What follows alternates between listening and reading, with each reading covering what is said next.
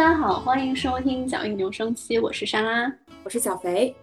上一期介绍过了佛罗伦萨的一些历史和初印象，这一期呢，我们来正式带大家好好游览一下佛罗伦萨，来点干货了，赶紧给大家安排攻略。对，因为我知道其实我们有不同的途径来去了解嘛，包括我之前在马蜂窝上面、小红书上面，然后还有我还在外网上去搜其他国家的人如果去佛罗伦萨去玩什么。我为什么去外网搜要 插一句，是因为我之前去清迈的时候嘛，我看咱们的攻略都会说啊，我要去什么哪几个寺，以及要去周边做那个 zip line，就是这个滑索。然后呢，我就一开始想订了一个滑索。后来我去了之后，我就问 local people，问一个 guide，我就问他说：“我说，哎，你有没有滑索推荐啊？因为我也不太分得清到底怎么回事嘛。就是我本来以为这个清迈的滑索就跟墨西哥就坎昆那边滑索一样。后来那个人跟我说，他说我家住了很多年，我们从来没有去过滑索，我们本地人都不去。我也觉我们的滑索好像还好。后来我想了想，就也没有去。但总之呢，给我的一个 take away 就是说，哦，除了我们比较习惯用的这些 app 之外，是不是会有一些其他的信息渠道能够给到我一些不同的灵感？说，哎，是不是这些地方有哪些地方可以再去看一看？有什么东西可以去吃一吃？这也是为什么我会尽量多让自己的这个信息多样化一些吧。对这一期的话，我们也可以多给大家提供一些，比如说小红书上搜不到的地点啊，或者是一些额外的知识吧。这样子的话，也可以丰富大家的一些准备。啊那我们可不可以这样子？我们可以首先介绍一些最基础、最热门的景点开始。呃，可能比如说佛罗伦萨必去什么打卡这些，肯定我们得讲一讲，是吧？那另外的话，可能。比如说，我们用兴趣来划分，不是？我觉得肯定有人去佛罗伦萨是冲着他的艺术和美术去的。那在艺术类的有没有什么推荐的？那还有的话就是佛罗伦萨也有很多奢侈品店吧，或者是逛街的地方，或者歇脚处的地方。那有什么地方可以推荐给有这样需求的一些朋友们？主要是因为佛罗伦萨非常的多样化，所以其实还是蛮能分出几条不同主题的路线的。那我先想问一下，你之前去佛罗伦萨的时候，你去过哪里呀？哦，我当时去的话，我是住在百花大教堂旁边的，我记得，所以我基本上出门走个可能一两百米就到了。嗯，教堂肯定是去过的，老街肯定会去嘛，是吧？哎，你进去了吗？你进去了吗？我进去了，我还我不是可以上去嘛，是吧？嗯，我有很多那种在上面拍的照片。嗯。然后还有就是，它是一个古城嘛，所以我天天就在古城里面转。具体古城里面的一些点我不太记得了，我记得古城里面有几个广场，应该都去过。然后乌菲兹肯定是去的，不，因为我当时很想去看大卫的那个原像，所以他们那个美术学院也去了。我比较遗憾的是没有去美第奇的博物馆，因为那一块也是我很感兴趣的地方，但当时就没有时间了。然后就是山上的米开朗基罗广场嘛，上一次我们也提到看日落最有名的地方哦。然后就是当时我想去买点东西、逛逛街什么的，所以就逛了一些商场，也是在古城里面吧，我记得。哎，对，是提到逛商场这个事情，我这我这次真的是完全没有任何时间逛商场。嗯，最后临走之前可能逛了两个小时，呃，一无所获。我想问一下你，GUCCI 的原店是在佛罗伦萨吗？我有点忘记了。我知道它那边有个 Gucci Garden，对对哦，那个我好像去了，然后还有那个 Ferragamo 的博物馆也在里面。哦，你去了吗？那些？我是进没进啊？我好，我好像是进了。我进了，我也不知道我是那个店还是怎么着，因为我最后真的就只有两个小时用来逛街，然后我又非常的仓促。那个店里面的东西呢，怎么说？我一个特别直观的感觉啊，就是疫情之前啊，我觉得这些欧洲的奢侈品店。非常高端，那我疫情之后呢？我感觉进去之后也就那么回事儿，反而我回到国内去太古里逛的时候，我觉得太古里的东西好像还更多一些，所以在那边我就没有，一个是没有好好逛，另外一个是我觉得好像被国内的这个标准已经拔高了口味，所以我基本上就没买任何东西。哦，我想起来还有去的，就是我上一期提到去看了个电影嘛，因为当时周回上上映，然后刚好是在一个很特别的歌剧院上映的。还有的话就是吃吃喝喝吧，那边意大利菜嘛，肯定是很有名的。当时我记得我在罗马的时候，其实对意大利菜是充满了期待又很失望的。就是嗯当然有吃到不错，但可能都是偏贵的，而且挺单一的。去了佛罗伦萨以后，我终于吃到了我觉得很好吃的披萨了，还有呃 gelato 那些什么的，所以我感觉佛罗伦萨吃的也不错。嗯，对，他吃的实在太好吃了。因为我第一次去的时候，我真的只待了一天，相对比较晚的时候才到。我到了之后呢，就去了这个圣母百花大教堂逛了一圈儿。逛完之后出来呢，就很多店都关门了。我现在觉得嗯好像反而这次去，大家开门的时间会比我第一次去的时候要晚很多。我第一次去是一五年的时候嘛，那个时候就大家就真的可能五点多就关门了，就不营业了。所以我做了很多的 window shopping，那个时候就留下蛮多遗憾。当时我就说，下次来我一定要好好住一段时间嘛。嗯哎、那现你现在的话，他们几点关门啊？嗯，像那些呃卖东西的店啊，比如说老桥上面的那些店，可能六点多关门吧，因为那个时候大家就已经开始就是吃饭啊，或者看日落了。但是那些卖东西的店，基本上早晨八点多我去的时候就已经开了，而且冰激凌店哦，真的是从早开到晚的那种，绝了。生气哦，还有一个就是喝酒，就天天喝酒，哦，太好了。啊，我自己去我不敢天天喝酒，就是还是会有一些限制的。哎，待会儿我再讲一下我在佛罗伦萨吃的这些东西。好的，那先那我们就先基础的景点，然后来一点艺术的，然后再来点吃喝的。如果啊，如果如果要是只有一天的时间的话，因为我看国内很多旅行团，基本上可能在佛罗伦萨也就会待一天这种，包括当地的一些这种旅行的团，可能也就待一天这样子。那大家一定一定一定要去的，就是一个是客观来讲必须要去的，就是圣母百花大教堂；另外一个是我觉得主观我推荐大家必须要去的，就是老桥这两个地方。嗯，那圣应该是必去的吧？这两个。对对，因为主要也不大，你肯定也可以去得了。然后从圣母百花大教堂一路走到老桥的过程中呢，你就会经过你刚你刚刚说的那几个广场，什么共和广场啊、领主广场啊、佣兵长廊啊，这些都是可以经过的。但只不过是这个广场旁边的这些博物馆啊或者宫殿啊之类的，可能就没有办法进了。但无论如何啊，一定要去这个圣母百花大教堂和晚上晚上要去老桥看落日，这两个是我必推荐的。嗯那，圣母百花大教堂一定要上去，对吧？对，是的，我们就一个一个说啊，就是圣母百花大大教堂参观的方式，它也可以要票，也可以不要票，它分为几个几个主体吧。嗯，主要是有三块儿，一块儿呢就是大教堂本身，包含这个穹顶；另外一块呢是旁边的桥托钟楼，再有一块就是对面的这个洗礼堂。这主要是由三个这个建筑来构成的。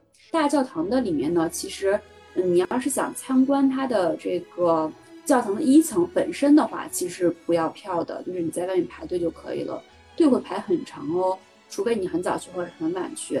但是它的速度相对来说比较快的，那这个进去看一圈就完了。但是呢，我没有这么推荐你去这么走，为什么呢？因为首先这个教堂的核心的东西不在这个里面，比较核心的东西呢，就比如说原来里面的这些装饰物啊，然后里面的这些雕塑啊等，反而是放在旁边的这个大教堂博物馆里。也就是你进去的时候，其实看到的是一个相对来说比较空的内饰，它的嗯空的程度啊，我觉得还不如你旁边那个圣十字教堂要好看一些，也不如周边的其他小镇，什么西耶纳这些教堂要好看，所以相对来说是比较空的。另外一个呢，大教堂之所以知名，是因为它的大穹顶是非常知名的。它的嗯大穹顶，一个是它在建筑学上的价值是非常知名的，另外一个呢，就是它里面的壁画，就是那幅《末日审判》，乔治瓦萨里的《末日审判》是非常知名的。你在里面呢，也是可以看到它的这个画和穹顶的，但是不如你直接去登上穹顶来的更直观一些。所以，呃，我会觉得你可以免费去，但是我没有那么推荐。那如果付费的方式的话，那就会分为几种了。我是买的那个全票的，就 Bruno Lasky 的全票，它是可以让你去穹顶，让你去钟楼，让你去旁边的博物馆和西礼堂都可以去的。当然，也有一种票是说穹顶去不了，但是其他几个可以去的。我觉得一定要买那个全票，且钟楼和穹顶都要分别的爬一下，每一个啊都是大概四百来个台阶儿，没有那么的累。我还是同一天爬了钟楼和穹顶这两个地方的。那好的地方呢，就是爬钟楼的时候，你是可以看到穹顶的全景的。爬穹顶的时候呢，你是可以看到钟楼的全景以及末日审判这个壁画的一些细节的。但是穹顶的票一定要提前买，我是大概提前了一个星期左右，穹顶的票就已经很少很少了。但是钟楼和其他的票都是可以随时买的，我理解。嗯，听你这么说，我其实有点忘记了，我当时可能是上了钟楼，然后没有上穹顶，但我也记得穹顶是可以上去近距离的观看的，是吧？你记不记得你上钟楼的时候，上面有没有那个铁丝网呀？我觉得有，对，那个地方是有铁丝网的。钟楼上面是基本上四圈，诶，就是四周都围着一圈铁丝网。那穹顶上面呢，我到时候可以把照片贴出来，它是没有这个铁丝网的，所以你的视野会更好。它的防护栏基本上是到这个腰左右，然后上面有很小的一圈，就只有那么一圈人，它能够承承纳的人数也相对来说也会少一些。而且哦，它有非常严格的时间限制，就是其他的这个地方你买了票之后，基本上三天有效。但是只有这个穹顶的地方，你选几点必须是那几点钟上。哎，那百花大教堂为什么那么有名啊？哇，那这个就是一定要追溯到它这个历史上面去了。因为百花大教堂啊，你知道它开始建的时候其实是十三世纪的时候，也就是一二九六年、一二九五年吧开始建的。但是你知道它真正完工的时候是十五世纪，也就是一四三几年的时候才完工。它建了一百多年才建成。为什么这么久呢？就是当然中间也跟有黑死病啊等相关的，就是终止建造了。但是其中一个最大的原因，不能说最大吧，最知名的原因就是它那个大穹顶。你知道有多夸张吗？就是当时的执政党啊，就说我要在当地建一个最大的穹顶，以彰显我这边的实力，各种实力，教会实力、经济实力等。然而他就把下面那个柱子啊都搭好了，搭得非常大，就是罗马那个万神殿，你去过吧？哦，罗马万神殿去过呀，对，然后它就是好像是比那个还要大一些的一个一个地方，但是当时建完下面那个柱子之后，就有一个很尴尬的事情，就是它封不上顶了，因为它那个下面那个对建太大了，它没有办法封顶。在罗马或者在其他地方，它那个教堂封顶是靠里面有那种木质的脚手架去能够先搭一层，然后再在那个依托脚手架把外面那个砖垒出来之后，把里面脚手架去掉，一般是这么建的。但是当地又没有那么多财力物力，就没有办法搭那么大脚手架，所以就封不上顶。那个顶就迟迟的在那边空了三十年，你知道吗？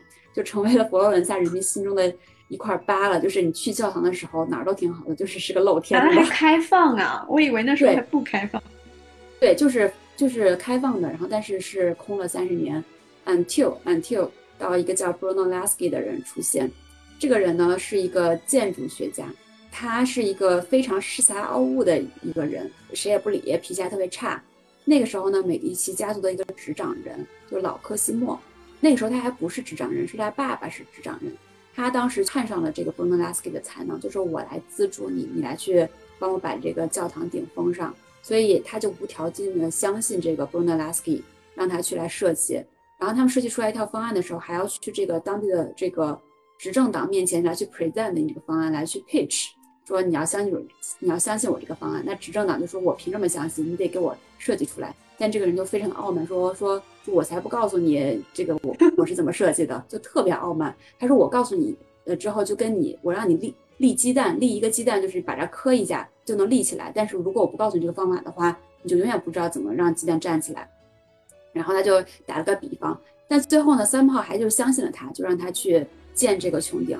那个时候呢，其实佛罗伦萨美第奇家族还有另外一个这个敌对势力，叫奥比奇家族嘛，他就一直想说我要看你的笑话，就是全佛罗伦萨的人都在说我要看你们的笑话，你们肯定没有办法去把这个穹顶给封起来。然后后来就是因为这个 Bruno Bruno Lasky 这个天才的方式，在里面好像据说是搭了两层的形式，然后怎么 somehow 就把它给封起来了，花了三十年的时间，就成为了当时的一个奇迹，然后就让美第奇家族以及 Bruno Lasky。在当地都变成了非常非常知名，全全城市的人民都非常感激的对象了。这是当时的一个历史故事。所以他虽然是很傲慢，但他确实是很有脑子的。对，是还挺有脑子的。而且他当时在佛罗伦萨不光设计了这一个，还有很多其他的这个什么，有一个什么孤儿院也是他设计的，就很多很多地方都是他设计的。就一方面又又是他比较有才，另外一方面也是得益于美第奇家族比较对有钱且相信他，愿意去 sponsor 这样子的艺术家和建筑师，愿意无条件的相信他们。因为如果那个顶没有封上的话，当时一定会在当地被奥比奇家族把美第奇家族踩在脚下的，就翻不了身的那种。哎，那除了大教堂以外，还有另外一个你会推荐就是老乔是吧？对啊，老桥不是因为它的这个历史了，老桥我最推荐的就是它的落日景观了。这个其实我们上期讲过了，因为这个落日实在是太绝美了，你只要但凡去了佛罗伦萨，就一定不要错过。我觉得老桥是不是旁边有个新桥啊？我记得是吗？哎，那个那个叫新桥吗？因为老桥旁边左一左一右各有两个桥。对对对对，我我忘记了。嗯，你现在说的话，它是不是真的叫新桥？不记得，但是我记得是有一个桥的。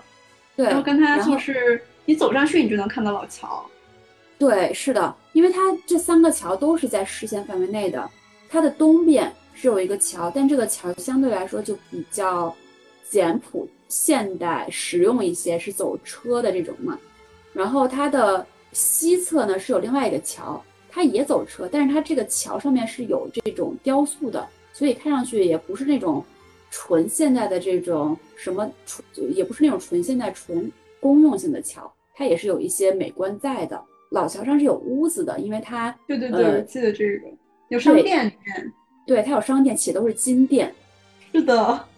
都是那种非常高端，还有什么百达翡丽。那你知道为什么上面都是金店吗？说因为之前那个老桥上面有很多是什么卖肉的啊，还是卖什么的，导致整个老桥非常臭。后来呢，就是某一任的这个呃君主还是执掌的人，就说我不能让这个地方，我的门脸是这个样子，就强制把很多金店搬到这个老桥上面来了。所以在这是为什么现在有很多很多的这个首饰品店啊，都在这个老桥上面驻扎了。但是它上面还是有。这个卖肉的，就是那个牛肚包嘛，我不知道你有没有吃。它跟但丁是什么关系啊？但丁也是佛罗伦萨人，我记得好像是。但是在但丁之前呢，整个意大利都是在讲拉丁语的嘛。但丁是第一个把意大利语，就是 local 的语言写成作品的人。这个感觉老乔好像就有很多爱情故事的传说，好像但丁在那边也有一些爱情的传说之类的。哦，是吗？这个我还不知道呀，我们后续可以补充一下。老桥它是不是其实是已经挨着古城的边上？它相当于就是出城的那个桥啊？对，老桥就在阿诺河上面嘛，它是这样的一个建造，就是一个阿阿诺河，就是应该是东西向吧，算是大致东西向。然后所谓的古城基本上都是在河的北岸。呃，我们说的这个大教堂。相对来说是已经在古城内比较靠北的了，但是也没有那么远，因为你从阿诺河走到大教堂，其实也就是二十分钟左右的时间就能够走到了，就是相对来说你能够去的所有的这个历史景点里面比较靠北的地方了。那南岸呢，也是有一些历史古迹的，包括有什么皮皮蒂宫啊，然后米开朗基罗广场啊，其实都是在南岸的。北岸会更密集一些，南岸相对来说会更。清静更幽静，然后环境更优美一些。嗯，哎，那现在老，我记得印象中的时候去老桥，好多游客，挤满了人。现在也是吗？倒不至于挤满人的一个状态了，比米开朗基罗广场肯肯定是要少，但是一直是络绎不绝的状态。我觉得人最多的时候应该可能会是傍晚的时候吧，因为大家都会在上面看这个落日嘛，且都是有音乐表演的。前一期也说过，那个音乐表演真是绝了。我住那一段时间啊，就看完落日之后，我就在这个老桥的台阶上面就坐下了。然后我旁边其实坐的都是人，大家就在那边一边听着音乐表演，一边就是看着来来往往走的人，就很这个 chill，很 chill，很浪漫的一个感觉。好嘞，那所以如果是说，比如说就只有一天，就一定要去这两个地方，对吧？对，然后你路过的过程中呢，就会路过一些什么共和广场啊、领主广场啊，大家可以看一看。因为在领主广场的旁边是有佣兵长廊，据说当时是德军在这边安营扎寨了一段时间。那个长廊上面有一些比较知名的雕塑，包括那个领主广场上面有那个海神的喷泉，还有一个复刻的大卫的雕像，复刻米开朗基罗的大卫的雕像，那个挺有名的。对，嗯，都是可以去的地方。那如果我。再多留几天呢？尤其是说佛罗伦萨嘛，肯定有很多博物馆啊、美术馆的，你会怎么推荐？那我首先要推的就一定是乌菲兹乌菲兹，对不对？你去过吗？你当时买票好买吗？我不记得了，应该是还行吧，但这个肯定是必去的。对，乌菲兹我买票的时候这样子啊，我我当时在网上买票，但不知道为什么三号我的卡就是不行。那如果你要现场买票的话，就要排大长队，因为他们说乌菲兹就是一年四季人都是那么多，所以我在网上找一个小姐姐，哎，这就是另外一个故事了，待会讲一下。我在网上找一个小姐姐帮我买了乌菲兹的早鸟票，也就是九点钟之前进去的票是早鸟票，相对来说价格会低一点嘛。且我觉得一定要提早去哦，因为九点钟之前和九点钟之后完全就是两个人流量。九点钟之后的话，你基本上就挤不到那些画的前面去。九点钟之前基本上还是每一幅画可以静静的欣赏一段时间的。为什么是九点？就是九点它是分场次吗？对你如果去买票的话，它是会告诉你说你这个进场的时间段是多少，基本上好像是半个小时还是十五分钟一个时间段。所以你买票的时候，它会告诉你这个你的这个票的时间段是什么时候。但是在九点钟之前都叫早鸟票。哦，乌菲兹的话，我的印象就是是它的整体的布展还有建筑结构，因为它是一个长廊吧，我记得，所以就还挺特别的，跟其他美术馆不太一样。对，它是个 U 型的美术馆。对，然后就是两边都是长廊。就乌菲兹的本意是办公厅，所以他当时呢曾经是对当时的对不是市政厅，就是执政人员的一个办公厅。OK，然后他后来改成了美术馆。对，所以你看它就相对来说是一个比较规整的一个一个建筑物嘛，就类似于卢浮宫，它曾经是一个呃堡垒 （fortress） 嘛，然后也是一个比较森严的一个一个建筑物，所以大家都是不是为了。当博物馆而当博物馆的，而是原来是这个地方有其他的功效，后来变成了博物馆。乌菲兹的话有什么必看的推荐了？哇，那可太多了。我觉得这个因人而异了，就是你能想到的文艺复兴的知名画家的知名作品或者早期作品在这里都有呈现。比如说几个最有名的吧。对，比如说波提切利，波提切利的《维纳斯和春》。维纳斯就是有一个维纳斯女神裸体站在贝壳上面的那个画，嗯，然后春就也是春这个画还蛮有意思的，这是其实这是我最喜欢的一幅画了。首先呢，它是基于它刻画的是也是女神的形象，但同时呢又融入了很多现实的这个场景在，比如说大家拿葡萄呀，就三个女生在那边互相嬉戏的这个场景啊，然后包括那个西风之神。下来抓另外一个女神的这个样子啊，就加抓花神，就是 Fiora 那个花神嘛。她原来是花神，然后后来变成了人形之后，就穿了很多这种带花的衣服的这个这个样子。因为西风之神是花神的老公，他们两个在也是在嬉戏吧，就配摄一个很动态的画面。就是你想，波提切利是文艺复兴比较早期的一个画家了，在那之前呢，大家更多画的是一些教会的画。见的最多最多的，你在整个佛罗伦萨见的最多最最多的一定是两幅，一幅是呃圣母圣子，圣母抱着圣子，旁边有一个天使的图，另外一幅呢就是那个天使送福，还是圣母领报，就是天使给圣母说你怀孕了，就是就是这幅图，就这两幅是见最多的。你想在波提切利之前，基本上所有的画都是在 picture 圣经里面的故事的，那波提切利呢就会把更多的人物的形象。融入在里面，更多现实生活中的人物形象融入在里面，包括你的衣着，包括你的神态表情，都是跟当时是完全不一样。然后达芬奇也有很多，达芬奇曾经在一个老师下面学画嘛，后来老师就接了一个任务，说要跟达芬奇，呃，一起画一个像，然后让达芬奇先画了几个人，结果达芬奇画完之后，那个老师看完之后说：“天呐，你的技艺已经超越了我，我就不能再画了。”就此之后，这个老师就就搁置了画笔，再也不画了。他改去搞建筑，还是搞什么其他的了？就是达芬奇的一个类似于成名作吧。还有米开朗基罗的一些圣家族的画像，还有这个拉斐尔的这个给别人的画像，你能看到他们这个笔法完全是不一样的。还有一些后期的一些提香的这个画像都有，就是在那边有很多很多。再往早期的话，就会能看到有一个屋子，我印象很深刻，画的都是圣母抱着圣子。但是是三派的画风，中间有一幅是马萨乔的画，就是已经开始体现出你的这个前后的位置不一样了。这个你学画画的肯定很懂嘛。所以呢，我下的下面一个要说的事情就是，大家可以去找一些向导，或者去 audio guide 也可以。那我的方式呢，就是在小红书上面找了一个当地的小姐姐，然后让她帮我去有偿的来去介绍一些乌菲兹相关的东西，然后里面的画的背景和故事什么样子，哪些是必看的，哪些看点是什么东西，我觉得还蛮有趣的。他是当地的留学生吗？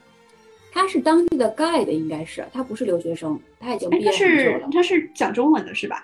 对，他是讲中文，他中英都可以。哦，那他是在佛罗伦萨从事导游的职业？我理解应该是他应该做了蛮久的了，所以讲的还讲的东西还蛮细致蛮多的。哎，他赚钱了，我好想做他这个工作。是不是这个工作真的超级好？是不是？他是学艺术的吗？他应该是学跟跟艺术相关的，因为那边有很多佛罗伦萨有很多美术学院嘛。嗯，还挺好的。我觉得看艺术的话，确实有一个呃讲解会帮助很多。然后在国外的话，可能尤其是那些涉及到很多宗教啊，还有很多人名啊，，对，就是听英文的话会有一些吃力。还有两个点呢，我觉得可以 share 一下，就是这里面呢也是那个小姐姐带我看的，有一幅是中国画像，你知道是谁吗？中国人的画像。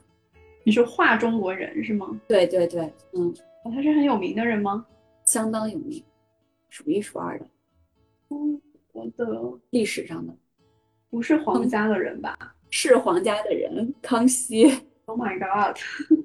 对，你知道那个乌菲兹它不是有展厅吗？然后也有这个长廊，长廊上也摆着很多上面有人物的真实人物的肖像画，它就是其中一幅，就康熙的画像。谁画的？据说是当时在清朝的传教士哦画完之后带回来的，但是不知道具体的这个人是谁。然后那那个谁，那个谁，那个人是叫谁？马可波罗马可波罗。呃应该不是他，就应该不是他，应该不是一个年代的人吧。我当时看到这个画之后，我就一个感觉，我觉得这个应该可能是我看到的最写实的一幅康熙画像了，因为毕竟在国内是不是美画师们对多少会有一些这个皇家威权的影响啊，会有一些心理的影响，不敢画的太真实。但是那幅画我相信应该是比较真实的一幅画了。嗯，还有另外一个人的肖像画是值得一看的，就是玛丽德美第奇，应该是美第奇家族的最后一位传人，叫什么？之所以这些画能够保存下来，都是因为他贡献出来是吧？不是他贡献出来的，而是他签了一个条款，就是跟当时占领这块儿的其他的国家的人签了一个条款，说不管什么事情发生，所有的艺术品不能离开佛罗伦萨。就是因为有了这个条款，后来经历过了什么各种战争啊、各种权力的变更啊等，这些话都能够很好的保留在这里。那乌除了威菲兹呢？因为乌菲兹肯定是必逛的嘛。如果还有更多的时间，有没有一些小众的地方推荐？那我就会去美术学院啊，那就是有那个米开朗基罗的大卫像的，对这个美术学院。但是美术学院的票真的好难买，就是我可以我同一个时间点买到了乌菲兹的票，但是我买不到美术学院的票。Again，、嗯就 thanks to 这个小姐姐，哦，美术学院是会有一些票呃留在现场卖的，所以呢，他就提前的帮我去现场买到了我想去的这一天的这个票进去了，还蛮好的。但是对门口还是排大长队，所以我就给大家提供一个小 tips，就是如果你要是在网上没有买到的话，可以想办法去找当地当地的人现场帮你买票。美术馆这个美术学院这个我有点印象，我记得就是排一个很长的队伍，是绕着他们学院是吧？对它应该也是美术学院不大，对，美术学院不大，但它就是对非常的长，里面有很多画，就很小。其实它的美术学院的那个有几个展厅，最大的展厅其实也不过就是乌菲兹的一个展厅那么大，但它摆画要密集很多。然后你就会先进入一个画室，从旁边出来之后，就紧紧接是一个长廊，那个长廊的尽头就是米开朗基罗的大卫像摆在那边。一群人，我我记得是一个拱形、圆拱形的一个展厅，然后就是可以三百六十度的转着圈围观对大卫。对，它的那个顶就类似于教堂的那个顶一样，都是一个方格一个方格的一个就是弧形的那种顶。然后大卫像就就在那个弧形的下面，站在一块大理石的上面，它很高嘛，你就可以绕它一圈儿。好棒啊！首先，它刻画的是一个圣经的一个场面嘛，英雄大卫拿流石砸死这个歌利亚，就是这个大卫像的这个材质呢是阿尔卑斯山上的一块大理石，然后就在当地去找人来雕刻。其实，在米开朗基罗之前呢，是有另外一位雕刻家非常知名的，叫多纳泰罗 （Donatello），他本来是在雕刻这块石头，但是不知道因为什么原因，他就没有雕刻成，中途就终止了。后来又移交到米开朗基罗的手里面，然后米开朗基罗看到这个大理石之后，就非常的激动，就开始没日没夜的去雕刻，然后最终完成了这么一个雕像。就本身呢，这个雕像是要放在某个宫的顶上的，后来呢，执政者就说这么好的一个雕像。放在顶上之后就没有人能够看到，就说那我就放在这个旧宫的门前好了。结果又产生了一些争议，说什么裸体呀之类的，又不被当时的这个教会所认同，就把它叫雪藏了起来。然后后来呢，他的左臂已经断掉了，又找了一些其他方法要把它复原，然后现在就把它摆在了这个美术学院里面。所以你可以看到，那个时候其实文艺复兴并不是说我忽然。达到了一个艺术创作的一个顶端之后，就持续下去了。而是当时这个艺术创作也受到了很多教会啊、传统的这个宗教人士的质疑、challenge，就导致你文艺复兴的这个艺术创作的浪潮是一波一波的。嗯，包括中间有很多的断档，画烧了，然后雕像砸了，都会出现的。慢慢慢慢在逐步燃起来的。肯定的，毕竟是对旧时代的一种挑战。还有别的你会推荐的吗？对，我觉得如果你要再多有一天的时间的话，其实这两个地方是必须要去的嘛。要注意的就是要提前买票。那剩下呢还有很多，比如说，如果你要是呃感兴趣博物馆的话，那就可以去圣马可博物馆和巴杰罗博物馆。那巴杰罗博物馆呢，里面我会重点要看两个东西哦。一个东西就是我刚刚提到的多纳泰罗他的一个雕像，也是大卫像。但这个大卫像呢，是早于米开朗基罗大卫像将近一百年还是五十年的时间，我有点忘记了。就是它要比它更早，且它是一个铜像，而且呢，如果你要是猛一看的话，你不看他脚脚踩歌利亚这个标志的时候，其实你是看不出来他是大卫的，因为他是一个非常怎么说阴柔版的大卫像，他戴着帽子，然后他他腿这边还对很特别，他戴着一个类似牛仔帽，嗯。然后他腿这边还有一根羽毛，从小腿一直延伸到大腿这边，但就因为这一根羽毛，就在当时受了非常非常大的质疑，因为宗教人士觉得觉得它是有一些性暗示在里面的，比较引诱的一个形象，就导致这个像它被雕刻出来之后，紧接着就被雪藏了，很长时间都不让人把它拿出来，它也是一个。裸体像到后来慢慢慢慢，人们才逐步又看到说，OK，这个像的价值是在哪里，就会导致它其实这个像没有米开朗基罗那像那么知名，但它绝对是一个非常非常值得去看的一个当地的知名的一个一个艺术，这是第一个东西。然后第二个值得去看的呢，就是我不知道大家当时在参观那个洗礼堂的时候，有没有人给你推荐说这里面有一扇铜门是非常值得关注的，一个雕塑家叫洛伦佐吉尔贝蒂。和 Bruno Lasky 就是那个大穹顶的设计者，他们两个人呢共同去竞争的一块铜门，就两个人一人雕刻了一小块，然后来让大家评选，决定采用谁的画作。最后呢是这个洛伦佐吉尔贝蒂，他赢得了这块铜门，战胜了 Bruno Lasky，最终把这块铜门的创作权交给了他嘛。那原来他们两个去竞争的这两块小的样板是摆放在这个。巴杰罗博物馆里的，所以你可以看一看，因为很多人都会去上面停一停，然后去比较一下，哎，我喜欢哪个，我喜欢哪个，为什么他能赢？然后反而我的观念是什么东西？基本上是这样的一个情况。那圣马可博物馆呢，它也是有两个非常知名的地方。第一个呢，就是如果大家看过陈丹青老师的局部的话，他在里面推荐了很多湿壁画。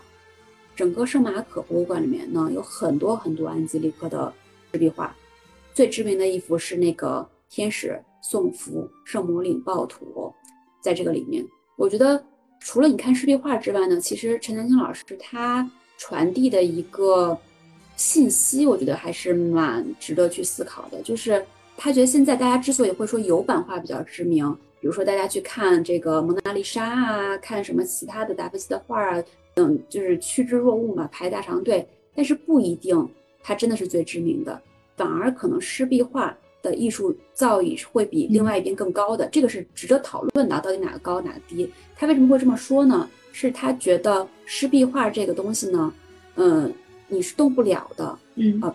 现在大家觉得蒙娜丽莎这种单幅画可能会比较知名的一个原因是，跟国家的兴起是有关系的，跟政治啊等各方面传播性都是有关系的。就是当时纽约兴起的时候，他也要模拟卢浮宫啊、大英博物馆啊，在纽约建造当地的博物馆嘛，所以呢，他们就把这个画借过来之后，然后大幅宣传这个蒙娜丽莎这幅画是什么样子，有多知名，导致很多很多人都来排队去看，然后就借此呢。整个这些画单幅画就变得非常知名了，反而你在教堂内部的这些湿壁画，它创作时间更早，保留的保留的更时间更久，然后它刻画的细节更清晰，刻画的故事更生动一些。这些画因为没有办法被传播，没有办办法被搬运，结果这幅画就这些画没有很知名到目前为止。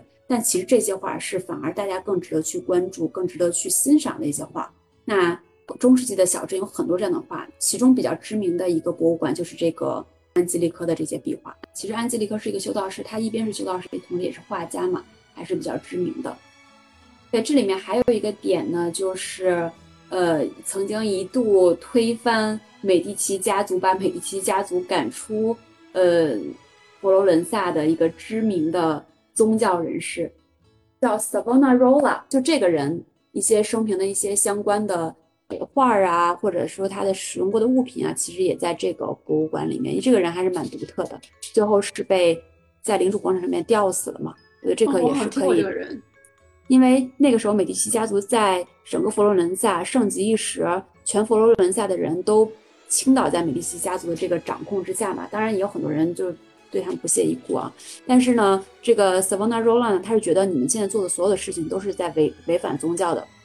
违反这个旧约的这个宗旨的，所以我要坚定的宣扬说，你们就不应该这么做。他就凭借一己之力，在这边掀起了一股反美第奇家族之风，烧了一把虚妄之火，就是把很多知名的画都烧掉了。你知道最后多夸张？就是包括曾经为美第奇家族作画的一些知名的画家，比如波提切利等，最后都相信了这个 Savonarola 的他的这个观点，主动把自己的画全都烧了。我觉得这是佛伦萨一段不可磨灭的历史吧。然后大家感兴趣的话，可以多了解一下。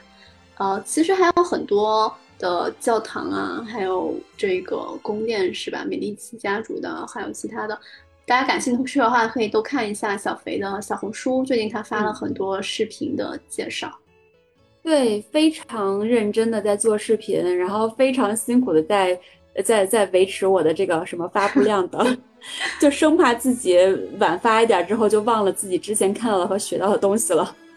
那除了除了这些游览的博物馆啊、美术馆景点以外，吃的喝的，要不很快给大家推荐安利一下你最喜欢的地方？哇，我在那边维持着每天吃三个 gelato 的这个节奏，基本上是像吃一天一一日三餐一样稳定。早上起来一个，中午一个，这个太夸张了吧？因为太好吃了，怎么可以这么好吃啊？当然也有一些去踩坑的了，就不是很好。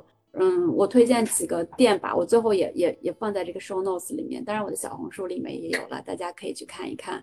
第二个呢，我特别特别推荐的就是，呃，你知道当地有很多那种 osteria，就是类似于怎么说呢，家里面的小厨房的这种餐厅。我最后呢就是找了几个 osteria，其中有一个就超级无敌好吃。因为他们的那个面啊，有什么 ragu 啊，有什么其他的面，都是不同类型的嘛。但那家面呢，就是很筋道，它的牛肉、野猪肉就很香，而且呢，这个这家店就超级热情。其实我觉得在哪一家店啊，整体的这个佛罗佛罗都很热情，超级热情，他们会主动过来跟你说话啊什么的。然后会有人说啊，你是做 fashion 的吗？我觉得你穿的好好看啊。然后还会有人说说哇，你居然一个人出来，那我送你一杯酒喝吧。就都是这样子。还有一些帕尼尼店，我到最后都放在我的 show notes 里好了。好嘞，我记得当时我也吃了一家非常惊艳的披萨店，我能找到的话也发一下。还有其实没有提到的是，他他们的咖啡文化，其实整个意大利了。有机会的话，我们也可以给大家再介绍一下，真的和其他国家喝咖啡还挺不一样的。对，是的。好的，那那我们今天差不多就介绍这么多了。对，如果大家对佛罗伦萨感兴趣的话，也欢迎大家在评论区跟我们一起讨论分享。好的，那今天先这样了，好，拜喽。拜拜。